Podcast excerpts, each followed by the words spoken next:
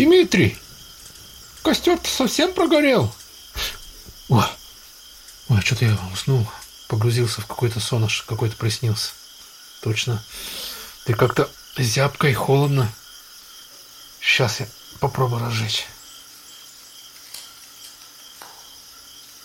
Щит не загорается, видимо, дрова сырые.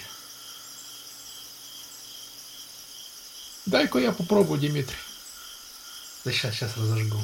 Нет, дай я. О, хорошо, немножко уже стало тепло. Тут костер горячей был. Прям сейчас я дров наломаю еще.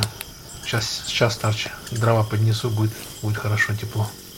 Жарче будет. Да, костер пока не очень греет. Этот костер напомнил мне человеческие отношения. Если вы не будете отвечать на письма друзей, они перестанут вам писать. Если муж не будет хвалить хорошую приготовленную еду, жена перестанет вкусно готовить. Не сможет, нет вдохновения. Если муза равнодушно будет созерцать творение, то Творец уже ничего не сможет для нее сотворить. Для поддержания костра нужны дрова. Для поддержания отношений нужно внимание, уважение. Сколько дров вы положите в костер, настолько тепло вокруг в него и будет. Сколько внимания и уважения вы вложите в отношения, настолько теплыми они и будут. Вы не сможете обмануть костер. Вы получите столько тепла, сколько дарите сами. Ну вот, теперь тепло. О, теперь точно жарко. Ох, хорошо. Отношения. Они как корабль. Если не выдерживает маленькую бурю, то нет смысла плыть в открытое море. Когда мужчина и женщина встречаются в первый раз, у них происходит всплеск гормонов внутри, и вот они думают, что меня будет он любить до самого конца, на руках носить, лелеять, нежить, ласкать, обнимать. А он думает, она будет хорошей хозяйкой, рожать ему детей, ну и так далее.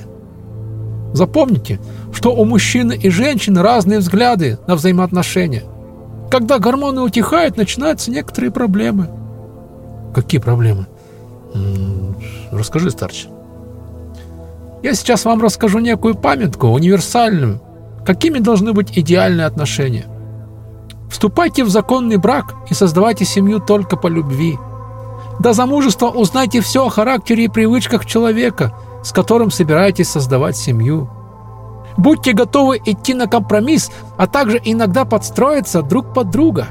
Это избавит вас от ненужных ссор и выяснения отношений. Если вы полюбили человека, полюбите семью и семейные традиции его исходной семьи. Выделяйте положительные стороны своего партнера, уважайте его достоинство. Необходимо изначально договориться о том, кто за что отвечает в семье. Добросовестно выполняйте свои обязанности, а в случае необходимости передоговоритесь. Жене просто необходимо общение с подругами, а также с родней. Не лишайте ее этого. Ни в коем случае. Если мужчине нужно что-то обдумать или принять важное решение, не стоит приставать к нему с расспросами. Нужно просто оставить его в покое, тем более, если он сам об этом попросит. Просьба женщины оставить ее одну означает, что ей необходимы ваше внимание, тепло и ласка. Если муж обращается к вам с просьбой помочь что-либо найти, просто выполните эту просьбу. Интимная близость сближает. Будьте внимательны к настроению мужа. Не допускайте, чтобы он сбрасывал напряжение на стороне. Для мужчины сбросить напряжение на стороне не считается изменой. Просто в нужный момент вы не отреагировали на его потребность. Для него любить и заниматься сексом – это две разные вещи. Разрешайте конфликты по горячим следам, по возможности без скандалов. Иногда достаточно просто откровенно поговорить. А что говорят святые отцы про отношения и про любовь? Есть еще кое-что. Одна более интимная проблема. Я уверен, что большинство молодых людей думают о браке прежде всего в смысле получения удовольствий, что является большой ошибкой. Все это Бог дал тебе даром. Оно не должно тебя занимать. Не рождение детей является высшей целью брака, а взаимное поощрение к спасению. Рождение детей – это следствие. Ты, конечно же, будешь радоваться и этой стороне жизни, но только пусть не окажется один месяц медовым, а вся жизнь горькой. Брак с самого начала должен быть прочным. Как говорится, если живешь настоящим, ты исправляешь прошлое и стяжаешь будущее.